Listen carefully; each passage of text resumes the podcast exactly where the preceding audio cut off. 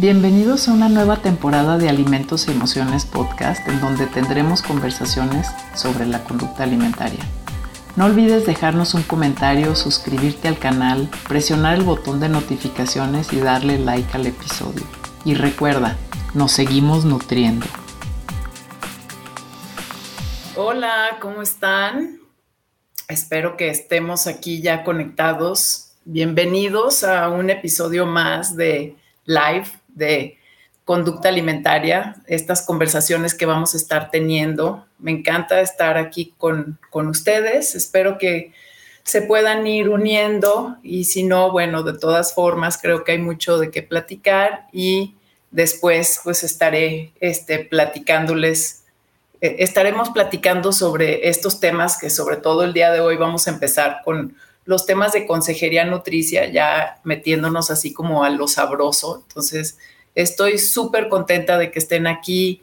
Gracias también por haberse conectado la semana pasada, este, por haber dejado sus comentarios y quisiera también aprovechar para poder eh, ver si podemos de alguna manera em, a ver si podemos de alguna manera también contestar algunas de las preguntas que, tuvieron y que, y que tienen en, que tuvieron la semana pasada. Así es que, pues voy a empezarles a enseñar así los comentarios que, que, ya están empezando a entrar. Hola, Sofi, ¿cómo estás? Un placer también que estés por aquí. Me da muchísimo gusto empezar a ver a todos llegar. Hola, hola. Me da mucho gusto que anden por aquí. Pues bueno, vamos a empezar. Quiero empezar así el día de hoy con, este, primero con darles una noticia. Como les digo, vamos a hablar sobre consejería nutricia para la modificación de la, conducta. Y no sé si vieron por ahí, em, aquí también, a ver, vamos a ver, dejen, pongo ya aquí también las notificaciones. Un gusto, Ángeles, también. Qué bueno que estás por aquí y que todos andan por aquí. Les voy a, vamos a empezar a hablar y les doy esta noticia que yo espero que la hayan visto también por ahí por redes sociales, pero es esta noticia de que ya salió la nueva edición, la quinta edición de Nutriología Médica. Eh, es este, la última, creo que, ¿cuándo había salido? 2000, híjole, no, no me acuerdo, ¿ustedes se acuerdan? Creo que 2008 o algo, no sé si, o 2010, alguien me dijo por ahí, no me, no me acuerdo la verdad, este, eh, a cuándo salió, pero ya, ya este, fue hace bastante tiempo, entonces pues estábamos esperando ya con ansias, la verdad, este, yo no tengo todavía mi copia en mis manos, este, ya muero de ganas por verla, pero los invito a todos porque, bueno, me tuve la fortuna de que me invitara la, doctora eh, Marta Kaufer y la maestra Ana Berta Pérez eh, a, escribir un capítulo y el capítulo es sobre, eh, pues es sobre el proceso de atención nutricia. Y es la primera vez que sale, o sea, no, no se había hablado del proceso en nutriología médica y entonces ahora ya se está considerando como pues la base pues eh, en la que, usamos nosotros, pues como nutriólogos, para poder hacer, em, digamos, todos los pasos, seguir todos los pasos de lo que es realmente atender a un... Em, a, una persona eh, o también a una población, pues. Y entonces, pues los invito a que si no tienen su copia, pues se vayan a, a meterse a, a, ¿cómo se llama? Ya sea a la editorial médica panamericana, porque también lo pueden conseguir en línea, sale. Y, este, y entonces eh, eh, ya para que tengan su capítulo, porque está lleno, lleno de información eh, súper interesante. Así es que, bueno, pues esa era la noticia. Creo que, me, como les digo, me parece que es una noticia este, pues muy buena. Este, estamos como todos muy emocionados y sobre todo me siento muy, este, muy agradecida por la invitación. Este, como siempre, este, producir y generar este tipo de capítulos es un proceso largo y muchísimas felicidades a la doctora Marta Kaufer, a la maestra Ana Berta Pérez y a Vicky Ramos por, por todo este trabajo que, hicieron para editar este maravilloso, lo que me imagino, porque como les digo, todavía no lo tengo en las manos, ah, debe de ser un maravilloso eh, libro pues de consulta que nos guíe este, como base pues para, eh, no solo para los que damos clases, para este, los que queramos seguir aprendiendo diferentes temas de los cuales no estamos como empapados. Entonces, pues los invito a que vayan a, verlo. Bien, entonces vamos a empezar con este tema de consejería. Y, bueno, vieron que hemos estado, como les había dicho, haciendo una colaboración con, con Sabi Camacho, este, de Nutrir México, y estamos haciendo esta colaboración de empezar a hablar sobre los temas de consejería. Entonces yo no quería dejar pasar como esta oportunidad para empezar a hablar sobre consejería, ¿no? y, que, y poder ir resolviendo algunas dudas, quedaron varias dudas de la semana pasada también acerca de, de, eh, de cuáles son, por ejemplo, o sea, de que si es intrusismo, estar haciendo consejería, etcétera, ¿no? Entonces, bueno, yo más que nada, o sea, esta es como la, digamos, la, esta es la definición que presenta el PAN, o sea, tal cual el proceso de atención nutricia eh, elaborado por la Academia de Nutrición y Dietética en Estados Unidos, presenta esta definición de, eh, de consejería nutricio, que es esa consejería nutricia, que es ese apoyo, o sea, un proceso de apoyo caracterizado por una relación colaborativa de consejero a, paciente o a cliente para poder establecer como las prioridades o las metas y los planes individualizados de alimentación y nutrición y de actividad física. Y que reconocemos de alguna manera nosotros, o sea, como eh, nutriólogos o nutricionistas que trabajamos en esta área, que, es, que, es, que, que nosotros tenemos una responsabilidad para ayudar a que nuestros clientes reconozcan y, fomentar en ellos la, la, responsabilidad también de ellos, pues, en su propio autocuidado. Y entonces tratar de que Em, como desde la medicina del estilo de vida, que realmente puedan eh, ayudarse ellos mismos a, poder resolver las condiciones como existentes que tienen de salud. Y como siempre les digo a todos, o sea, cada vez que hablo sobre consejería nutricia, quizás ya me hayan escuchado hablar sobre esto, pero me parece muy importante, es que la consejería nutricia finalmente es algo que todos debemos hacer. La consejería nutricia, fíjense lo que yo creo que no es la consejería nutricia. La consejería nutricia no es, eh, por ejemplo, convertir unas recomendaciones a una meta y ya. Y entonces poner la meta y decir, mira, esta es tu meta y adelante. Eso no es consejería nutricia, eso es una parte muy pequeña, digamos, de la consejería nutricia.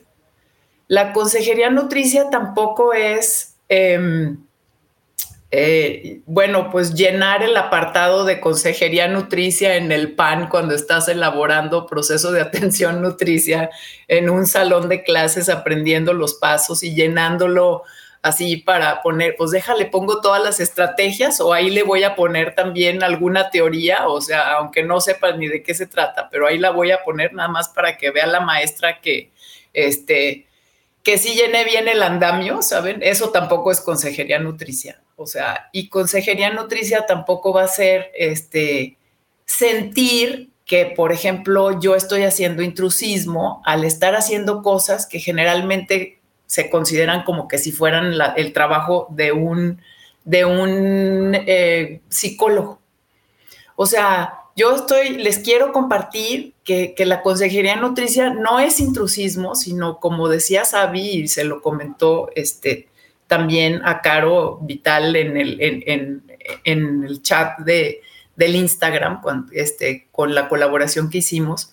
O sea, son competencias del nutriólogo saber usar tanto los modelos como las estrategias para poder modificar la conducta alimentaria. Y poco a poco o sea, yo espero que a lo largo de esta temporada quede como más claro, digamos, a la hora de que vayamos viendo diferentes, este, ¿cómo se llama?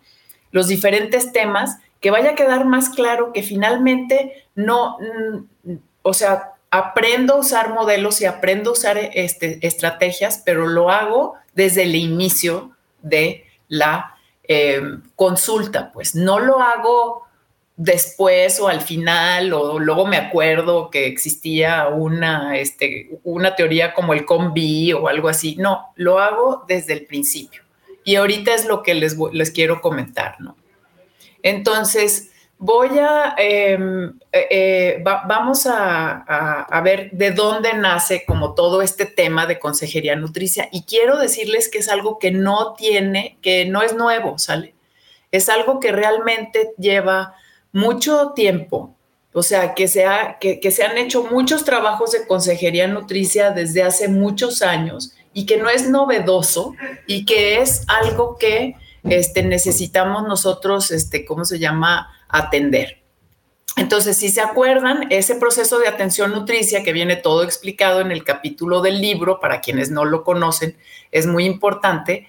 O sea, vamos a partir desde la evaluación del estado nutricio, el diagnóstico, la intervención y el monitoreo.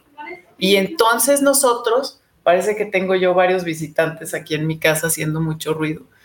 Eh, y entonces nosotros vamos a tomar la intervención, o sea, yo casi veo el proceso de la intervención como que si fuera, como que si la intervención la voy a empezar a hacer desde la evaluación del estado nutricio. Y entonces, eso quizás suena no, como que no tiene ninguna razón de ser, pero ahorita van a ver por qué sí, ¿sale? Quiero como tratar de convencerlos de que la evaluación la voy desarrollando con pasos que de alguna forma están en la intervención y aunque son parte de la intervención, también son, van a ser parte desde cómo yo voy a tratar de obtener información de la evaluación del estado nutricio. Entonces, a ver, pues si tienen alguna pregunta o es ahorita es momento de, poderla hacer, ¿sale? Para que entonces vean o podamos ver esto a qué me refiero. Si me voy directo, o sea, todos sabemos que la evaluación del estado nutricio, bueno, pues es este, este, toda la parte de los antecedentes de alimentación y nutrición, del, perfil bioquímico, o sea, lo que antes conocíamos como el ABCD, lo traducimos pues en, proceso de atención nutricia a, eh, a evaluación, a, toda la parte de bioquímicos, antropométricos, etcétera, ¿no? Pero esa intervención, pero y luego tengo que obviamente tener un diagnóstico nutricio, que eso pues ya pueden también ir al canal y ver, aquí mismo en el canal les dejo los links de lo que son los pasos de los videos que tengo sobre el proceso de atención nutricia para los que no lo conozcan. Pero a la hora de estar realmente enfocándome sobre intervención nutricia, me voy a enfocar sobre las partes así muy básicas que siempre conocemos, que son como voy a dar una prescripción nutricia, voy a enseñarle al cliente a cómo administrar sus alimentos y sus nutrimentos, ¿sale? Le voy a dar una parte de consejería, perdón, de educación nutricia, luego una parte de consejería nutricia y luego voy a tratar de, este, de, coordinar con alguien o con algún especialista este, la parte de educación nutricia si es que la necesito y voy a este, poner como, eh, y, si y si necesito, voy a aplicar toda esta intervención a lo que sería específicamente una acciones basadas para poblaciones. Entonces el PAN, o sea, o toda esta parte de intervención también está elaborada, pues, para poder nosotros usar las intervenciones en, en, en, en poblaciones. Muy bien, entonces, una vez, si yo hablo de consejería, o sea, quiero que, quiero como, como les decía, este, poder señalar así como súper claramente que la consejería nutricia, hace rato les decía una cosa que quizás es más, hasta ahorita que yo lo decía me sonaba medio a barbaridad, pero no es una barbaridad, ¿sale? La consejería nutricia la usas desde la evaluación del estado nutricio. Y ahorita van a ver por qué. Gracias, Ángeles. Este, y ahorita van a ver por qué, ¿sale? porque diferentes modelos y estrategias son necesarios, ¿sale? Para que nosotros podamos ayudar a la persona a modificar su conducta. Y una persona nunca, nunca de los nunca jamases, ¿sale? y, y ya les dije que nunca, ¿sale? Sí les dije que nunca, este, nadie va a poder modificar una conducta como lo es, por ejemplo, comer de una forma o de otra, o dejar de comer de una forma o de otra, o sea, a través de la prescripción nutricia sin consejería. Es decir, que el simple hecho de darle eh, una dieta o un plan de alimentación a una persona no va a ser posible, sale, que esa persona modifique su forma de comer por la manera, o sea, por el plan que yo le dé. Y lo mismo va con la educación. O sea, tú puedes dar educación a una persona, ¿sale? Pero la educación no cambia, o sea, el conocimiento no cambia la conducta. Y eso se ha visto, pues, en, en varias publicaciones. Yo te puedo dar mucha información, se requiere dar mucha información, pero la tengo que acompañar de consejería para poder realmente, para que esto tenga un efecto. A ver si ahorita vamos a, hacer un, a, dar un ejemplo, pero, o si tienen una pregunta, háganmela saber. Em, un ejemplo podría ser, por ejemplo, o sea, lograr que una persona coma más o menos de tal este, cosa, solo lo va a lograr si ponemos una meta, pero al mismo tiempo hacemos un plan de acción de cómo se debe de llevar a cabo esa meta y al mismo tiempo eh, este, optamos, por ejemplo, por monitorear cada uno de los pasos que esa meta conlleva. Y todos esos son partes de la consejería nutricia. Entonces, por ejemplo, si yo, si a partir de la consejería nutricia, yo entiendo, por ejemplo, que el, proceso de atención nutricia nos habla pues de dominios y, de clases y subclases, que como les decía, eso está todo en mis videos de proceso de atención nutricia, pero la consejería nutricia requiere de bases teóricas para poder este, nosotros implementar o diseñar intervenciones nutricias. Y aquí es donde les digo, si yo no entro, por ejemplo, casi casi a la consulta, ya sabiendo que voy a empezar a aplicar un modelo o una teoría desde el inicio, ni siquiera las preguntas que yo voy a estar haciendo de eh, lo que es eh, la evaluación del estado nutricio van a ser las adecuadas. ¿A qué me refiero con eso? ¿Se acuerdan? O sea, la semana pasada les hablé sobre todos los determinantes que están relacionados con, la conducta alimentaria. Si yo no diseño mi intervención, pero recabo la información que necesito desde la evaluación del estado nutricio, ya pensando en un modelo, en un mapa conceptual de cómo yo quiero plasmar toda la información y tratar de investigar sobre todo del paciente.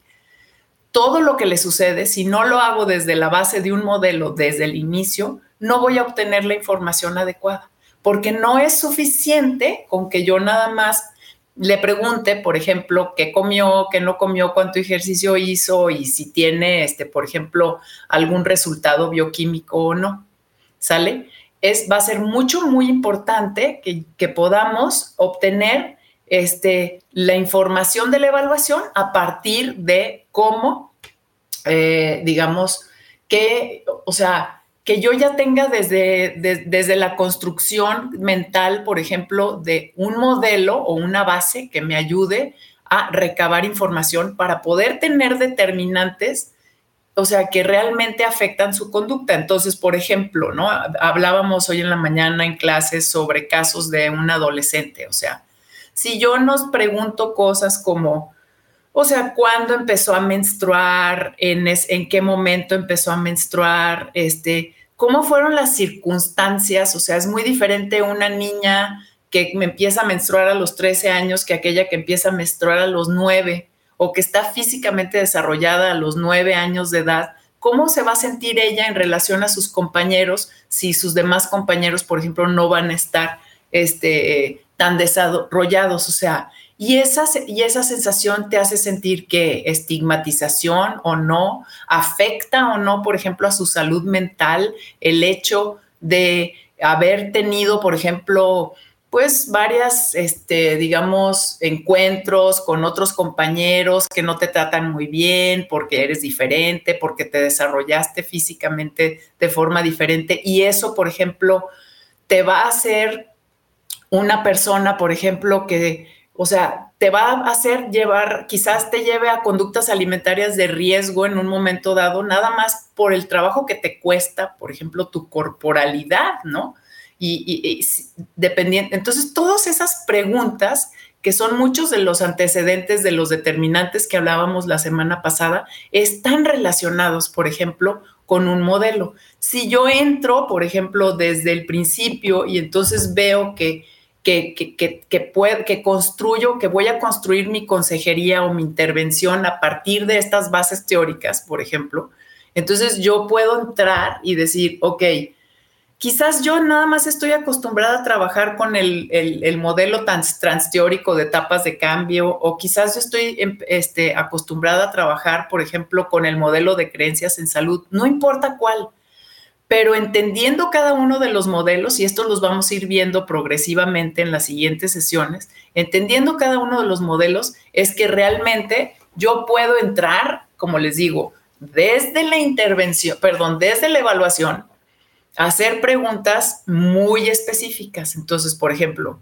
si yo sé que estoy en un área en donde trabajo, por ejemplo, con muchas adolescentes y que voy a usar mucho la teoría cognitivo-conductual, obviamente a mí me va a interesar mucho saber qué piensa de ciertas cosas, cómo se siente sobre ciertos temas, o sea, cómo se siente sobre su cuerpo, que eh, si, si, si, su forma de pensar le ocasiona, por ejemplo, alguna sensación física o malestar físico, todo eso va a estar, digamos, impactando en la forma en cómo en nosotros vamos a obtener información desde la evaluación. Y esa información va a ser mucho más valiosa a que si yo nada más eh, trato de obtener información basada en este en, como en esa historia clínica, digamos, como muy pura que conocemos o con la que nos entrenamos. Entonces, la invitación a hacer consejería es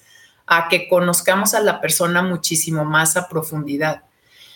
Y luego, entonces yo, teniendo una idea de lo que es la base teórica con la que yo voy a empezar a, tratar a mi cliente o a mi paciente, entonces puedo usar diferentes estrategias para poder hacer que sí siga ese plan de alimentación que le hice o que sí siga esa, esa digamos, que sí siga ese, eh, ese plan de actividad física o que sí cambie esos hábitos, por ejemplo, de sueño o, o, o sea, o cualquier otro este, que, que, se que se proponga el cliente que quiere hacer.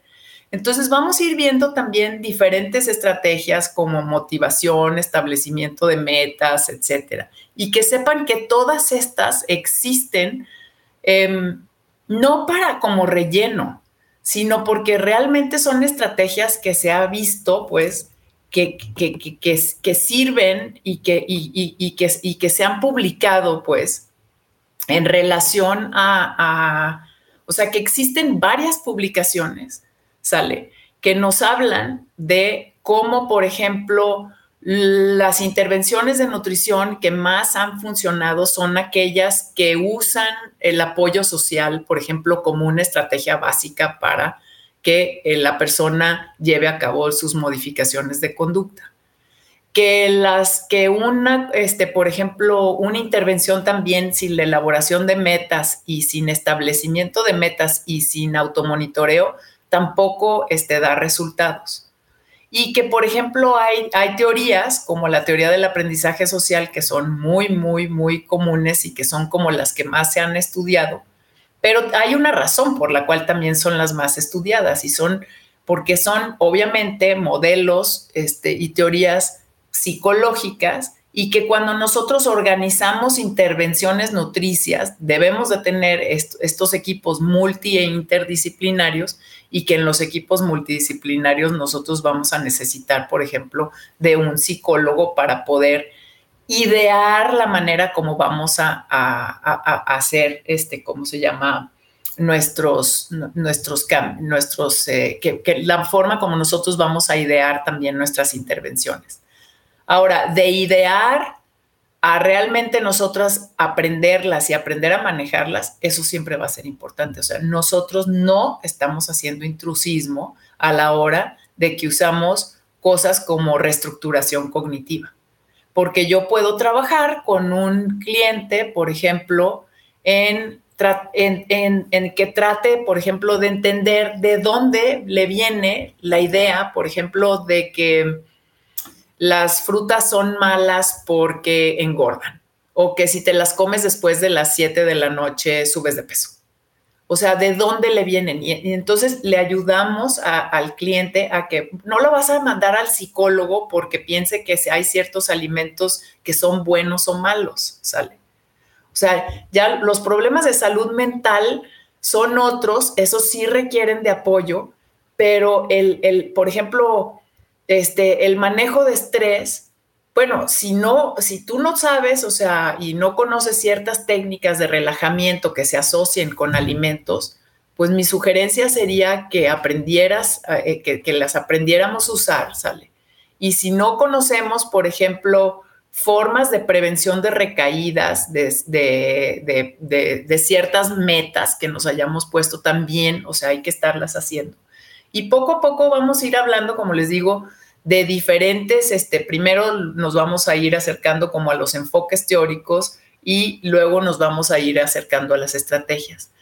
Pero ni estamos haciendo intrusismo, son indispensables porque nadie, yo creo que nadie tenemos, ni siquiera los que tenemos conocimientos de nutrición, la capacidad para poder modificar una conducta como comer más o comer menos, si no nos conocemos bastante bien y si no nos ayudamos, por ejemplo, a tratar de hacer un plan de acción de cada una de las metas que nosotros eh, nos proponemos para poder modificar. Entonces, ¿a qué me refiero? O sea,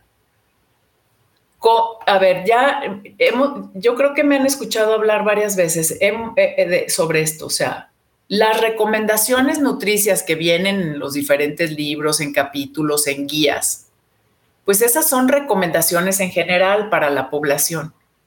Pero de eso a que lo pases a un individuo y que ese individuo entonces ya este, digamos, siga su, o sea, una alimentación basada en ciertas recomendaciones, pues, ok. Tampoco funciona que tú, por ejemplo, digas, ay, se recomienda que todos comamos, por ejemplo, leguminosas diariamente, porque tienen mucha fibra, porque son este, eh, un alimento basado en plantas, etcétera. Eh, si yo convierto esas recomendaciones, por ejemplo, de consumo de leguminosas a comer diariamente una taza de leguminosas, ¿sale? Eso, eso tampoco me va a garantizar, que ya podría ser, por ejemplo, toda esta parte de prescripción nutricia. Eso tampoco me va a garantizar que una persona se consuma las leguminosas.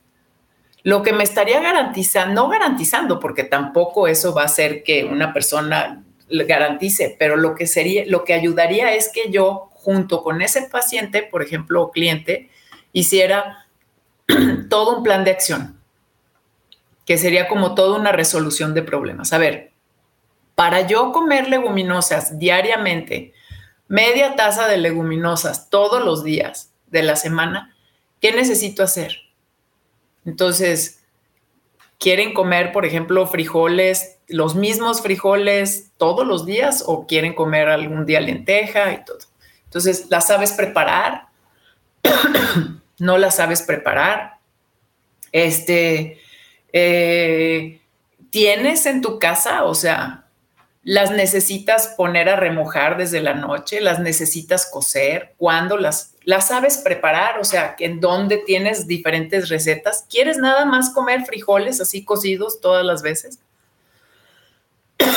¿O cómo le vas a hacer? O sea, y todo eso son estrategias. Y sin, e, como les digo, sin ese apoyo de esas estrategias, una persona, por más bien calculada que esté tu dieta, no lo va a poder cambiar. Entonces, bueno, Yo los invito ahorita, no sé si tengan preguntas sobre el tema, este, si, si existen todavía dudas, o sea, sobre el tema. Como les digo, vamos a ir viendo semanalmente, no lo puedo cubrir obviamente todas las veces. las invito a que ahorita y las y los invito y les invito a que nos sigan también en nuestras cuentas y que nos ayuden a compartir esta información porque es importante, o sea, que lo podamos hacer. Y que recuerden que también estamos pues en, o sea, estoy subiendo también estas pláticas al podcast, en, en, en Spotify, etcétera. Todavía no subo la de la semana pasada, pero voy a subirlas pronto espero la semana que entra ya para que también estén ahí, para que lo puedan este, también eh, compartir. Y también decirles que, me parece que es como importante, eh, eh, hice unas temporadas también en inglés que, que costaron este, como mucho trabajo en, en, un momento dado. Hice, hice estos temas sobre, por ejemplo, también de la temporada 4, sobre mercadotecnia de alimentos. Y lo que voy a hacer ahorita es que voy a hacer como unas diferentes, em, voy a tomar como algunas de los temas que hice que, fueron muy, muy interesantes con, unas, con unos investigadores muy, muy, muy importantes y voy a tomar las, las, eh, entre, las entrevistas y voy a hacer como unas, eh, digamos, resúmenes pues en español también para que, para que las puedan, este, para aquellos que tienen medio, eh, les causa así conflicto, ya saben, poder este, escuchar las, las, las entrevistas en inglés. Son de personas que están trabajando en los diferentes temas de conducta. Ahorita ya tenemos pues la lista de reproducción de esta nueva temporada sobre conducta alimentaria están las temporadas 4 y 3 que fueron muy específicamente sobre apetito y conducta alimentaria. Está la temporada 2 que fue sobre conducta alimentaria en todo el curso de la vida. Y está la temporada 1 que fue pues con la que se abrió todo el trabajo. Y están todos los videos del proceso de atención nutricia. Entonces aquí pueden ver en estas listas ya creadas pues todos los, los videos, ¿no? Y ya con este, o sea, el día de hoy tenemos ya 100, eh, o sea, 100 diferentes eh, capítulos, pues, y videos que he grabado, pues, desde que abrí el canal. Entonces creo que hay mucho material ahí para, para poderse de alguna forma entretener en ver varios, varias cosas. Así es que la semana que entra, es, no sé si vaya a ser un live porque estamos también este, eh, programando ya tener otro programa live de Nutrinetas y no sé si vaya a coincidir los, los tiempos, pero les dejo por ahí eh, noticias al respecto para que este, eh, sigan y compartan esta información. Y les platico también que, este, que bueno, les, o sea, sí, síganos. Nos ayudan mucho también dejando sus comentarios, es, importante, y dándole like, porque esas son como también las formas que nosotros tenemos de seguir, eh, eh, pues generando contenido, ¿no? Para mí, este, eh, estar compartiendo con ustedes como todo lo que yo he logrado como asimilar en mi cabeza, me ayuda mucho porque siempre digo, si puedo de alguna forma vaciar lo que tengo adentro de la cabeza, este, tengo la oportunidad de que se vuelva a llenar de más cosas, las pueda ir procesando y entonces ya les pueda como ir comentando también en, este tipo de plataformas. Así es que les agradezco, les agradezco mucho que estén por aquí. Y a ver, este, aquí tengo una preguntita de, de Diego. A ver, Diego, este, hola Diego, qué gusto tenerte por aquí. Este, sin duda muy interesantes los puntos que menciona, es bueno tomarlos en cuenta ya que son factores que tienen un impacto muy fuerte. Muchas gracias. Gracias Diego y gracias también por tus comentarios. Gracias a todos los que, los que han estado aquí eh, presentes el día de hoy. Me encanta poder compartir toda esta información con ustedes. Y pues les recuerdo que pues aquí estaremos en las próximas semanas todavía comentando todos estos puntos y pues les recuerdo que pues nos seguimos nutriendo. Así es que nos vemos a la próxima. Hasta luego. Gracias por escuchar este episodio de la temporada 5 de Alimentos y Emociones Podcast. Si te gustó este episodio y quieres apoyar al canal para que sigamos creciendo, déjanos un comentario, suscríbete al canal, presiona el botón de notificaciones y dale like. Y recuerda, nos seguimos nutriendo.